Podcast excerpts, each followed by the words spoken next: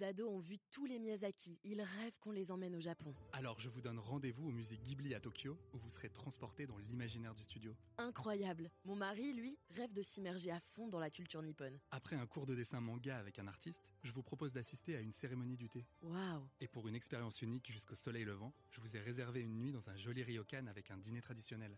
Je nous y vois déjà. Avec Marco Vasco, ne rêvez plus, vivez votre voyage l'esprit libre. Au rendez-vous sur marcovasco.fr pour imaginer votre prochain voyage sur mesure.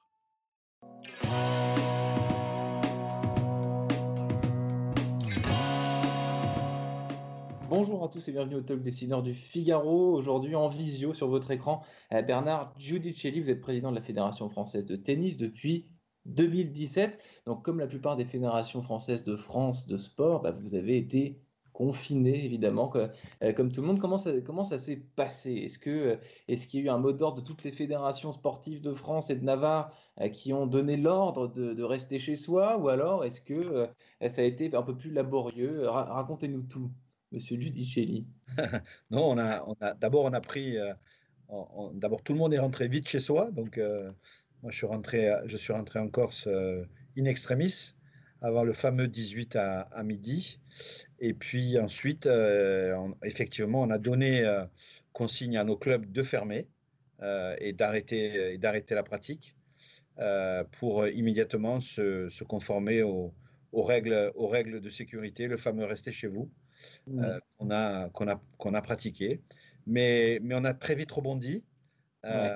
puisque nous étions bien structuré avec nos outils de, visioconférence et très rapidement, euh, ben, la, vie, la vie, en tous les cas, de, euh, la vie de fédération a repris à distance avec, euh, avec un emploi, avec, avec des, de, de beaucoup de télétravail. Donc avec un écran avec de la visio, mais sans raquette, euh, est-ce est que c'est une première pour la fédération euh, française de tennis cette, cette, obligation de, de, rester chez soi et cette obligation finalement d'être inactif Je dis sans raquette, c'est un peu un c'est un peu cliché et c'est pour la boutade, mais finalement c'est le comble pour, pour une fédération sportive de ne pas pouvoir euh, chausser ses crampons ou prendre sa raquette ou euh, bah, tout le monde est, tout le monde s'est, euh, tout le monde s'est retrouvé avec, euh, avec euh, une obligation effectivement de rester chez soi et, là on a eu droit à beaucoup de, beaucoup de créativité, beaucoup d'ingéniosité de la part des clubs sur les réseaux sociaux euh, et, de pratiques de salon, mais bien sûr sans raquette. et puis et puis dès que et puis après il y avait la fameuse autorisation euh, du, du, du, rayon d'un kilomètre autour de, autour, de, autour de chez soi. Ouais. Euh, et voilà, la, la, la, vie, comment dire, la, la vie petit à petit s'est un peu euh, assoupie avec cette obli ces, ces, obligations. Mmh. Et puis, euh, à la fin du mois d'avril, on a commencé à travailler, on a créé un, un collège scientifique avec euh, euh, des spécialistes en matière d'immunologie, d'infectiologie, des spécialistes aussi en, mat en, matière psychologique, sociologique et juridique, mmh. pour élaborer un, un protocole qu'on a proposé au ministère. Et le 11 mai, avec des règles très strictes, eh bien, la vie de club a pu reprendre. Donc, vous voyez, 17, 17 mars, euh, 11 mai, euh, pratiquement deux mois. Et depuis, nous en sommes au troisième protocole euh, qui va rentrer en vigueur lundi prochain avec la reprise de la compétition. Mmh, donc la rentrée, c'était le 11 mai, enfin la rentrée avec, vous l'avez dit, certaines, précautions évidemment sanitaires, et pourtant le tennis, de façon assez, euh, enfin si on utilise le bon sens, le tennis, euh, les joueurs sont assez éloignés, donc la distanciation sociale est respectée de fait, même avec ou sans maladie, euh, Bernard Punichelli. Exactement, bravo, bravo en tous les cas, parce que c'est la, la, première fois que, souvent c'est moi qui donne l'argument, mais c'est la première fois que qu'on me le donne. C'est vrai que le tennis. Parfois, est... les journalistes sont dotés de bon sens.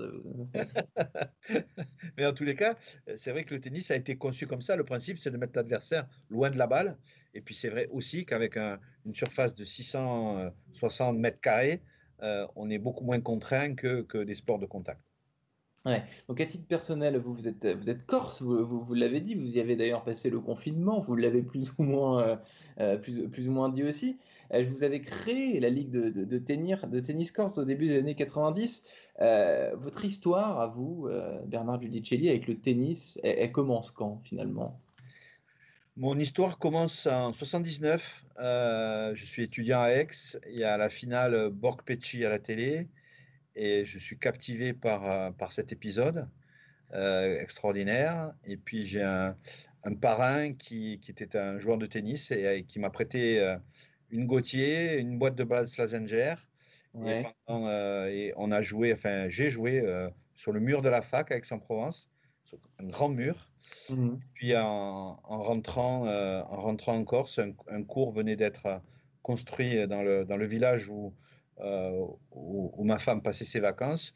Et moi, je passais mes vacances avec qui n'était pas encore ma femme, qu'il est devenu depuis et qu'il est resté. Mmh. et du coup, on a joué tout l'été. On a joué tout l'été, le matin, le soir. Et voilà. Et puis après, il y avait un petit club à côté. Je me suis inscrit au club. Euh, et puis un jour, je me suis retrouvé euh, dans le comité départemental. Et puis ce comité départemental était rattaché à la Côte d'Azur. Et puis on savait qu'on pouvait créer une ligue. Alors on a créé la ligue. Et puis, et puis voilà. Et de fil en aiguille, on devient euh, président de la Fédération française de tennis. Et pourtant, d'ailleurs, c'est amusant, bah, quand, quand, on regarde les fédérations françaises de différents sports, de football, de rugby, la plupart du temps, les, euh, les présidents, euh, euh, les gens qui dirigent sont des anciens joueurs professionnels. Vous n'avez jamais été joueur professionnel de, tennis, sauf votre respect, monsieur Giudicelli. C'est, vous êtes un, passionné avant tout, un amateur et un passionné. C'est assez, c'est assez comment dire, c'est, rare finalement. En, fait, en fait, dans le tennis, j'ai tout fait, sauf joueur de haut niveau. Voilà. Donc, j'ai été éducateur, j'ai été juge arbitre. Euh, j'ai arbitré un tournoi dans mon club le jour de la finale McEnroe-Lendl euh, en 84. D'ailleurs, certains m'ont envoyé des, photos de cette époque-là. Euh, et puis surtout, voilà, je me suis surtout passionné pour les jeunes. Voilà. J'étais passionné par, par l'éducatif, par les jeunes. et, surtout, j'avais ce, ce, ce, désir qu'un jour un Corse puisse jouer Roland Garros. Alors, il l'a fait. Il a, il, est sorti des qualifications, malheureusement, il n'a il pas, été plus loin, mais voilà, c'était. En fait, je suis, en fait, je suis un enfant de l'opération 5000 cours que Philippe Chatrier avait lancé, puisque mhm. ce cours avait été créé euh, à cette occasion. Voilà, je suis issu du peuple du tennis, on va dire. issu du peuple du tennis. Et, ce, qui manque à la France du tennis, justement, euh, euh, Bernard Giudicelli, qu'est-ce que, qu'est-ce que vous, vous ajouteriez comme, euh, comme pierre à la France du tennis? Qu'est-ce qui manque selon vous? On joue pas assez dans les, les enfants ne jouent pas assez au tennis dans les clubs. D'accord. Pas assez. Quand on a commencé le, le, mandat, il y avait, il y avait 89% des enfants de 8 à 18 ans qui n'avaient jamais fait de match, jamais joué un match officiel. Donc, euh, on a mis en place un dispositif qui s'appelle les matchs libres pour que les enfants jouent mmh. euh, et, que ça compte surtout. Euh, on, a créé, on a créé une application qui s'appelle TenUp. Et, et, les enfants aujourd'hui adorent ça, faire un match, le retrouver sur TenUp. Et donc, on a 20% d'enfants qui, en 3 ans, sont devenus des compétiteurs. Et on, est, on a l'ambition d'atteindre que les deux tiers des enfants soient des compétiteurs. Donner envie. Donner envie de jouer, exactement. Même si on ne sait pas jouer, euh, même si la, la, technique elle est imparfaite, euh, la seule chose qu'il faut faire, c'est faut que la balle euh, passe de l'autre côté du filet. Et, les enfants adorent ça. Les enfants adorent courir et faire courir. C'est ce que les enfants adorent. Et ils adorent gagner aussi, évidemment. Absolument. non, ils, ils, ils, ils, haïssent, ils, haïssent la défaite surtout. Ils n'aiment pas perdre. Évidemment, cette année, Roland Garros a été quelque peu mouvementé. Enfin, ça vous, enfin, ça vous impacte euh, moins euh, que disons que le président de Roland Garros, mais c'est le, Roland Garros, c'est le tennis à la, française, on peut pas, on peut, on, peut pas le, nier. Euh, comment est-ce qu'on gère une telle absence du calendrier, vous, en tant qu'observateur, en tant que, que, passionné de tennis justement? Qu'est-ce qui se passe quand, Roland Garros est décalé On l'a appris il y a quelques, quelques jours? Bah, en fait, c'est nous qui l'avons décalé. Donc, donc c'est ce que nous avons refusé, c'est que Roland Garros ne se joue pas parce que ça, été euh, pour nous impensable. Roland Garros, vous savez, c'est le, le, poumon du tennis français, c'est ce qui nous donne euh, euh, l'essentiel de nos moyens pour faire fonctionner les clubs, les ligues, les, comités départementaux. Et donc, il fallait absolument que Roland Garros se joue. Alors, on a été aux limites, à la limite de, ce qui était possible. On l'a mis au mois de septembre, là où on impactait le moins les grands tournois. et là où, je dirais, la possibilité de jouer en extérieur nous était toujours offerte. Là où le temps se maintient plus ou moins début septembre, on est sûr d'avoir les mêmes. Plutôt fin septembre. Fin septembre. Merci infiniment Bernard Gugicelli d'avoir répondu à mes questions pour le Figaro. je vous souhaite une bonne fin de journée et peut-être, qui sait, à bientôt sur les cours ou, ou ailleurs. Merci beaucoup. Au revoir.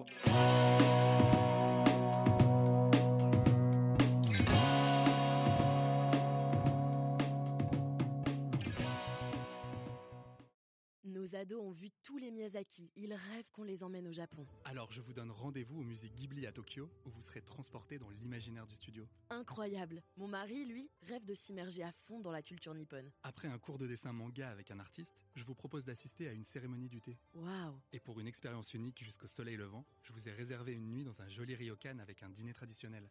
je nous y vois déjà. Avec Marco Vasco, ne rêvez plus, vivez votre voyage l'esprit libre. Au rendez-vous sur marcovasco.fr pour imaginer votre prochain voyage sur mesure.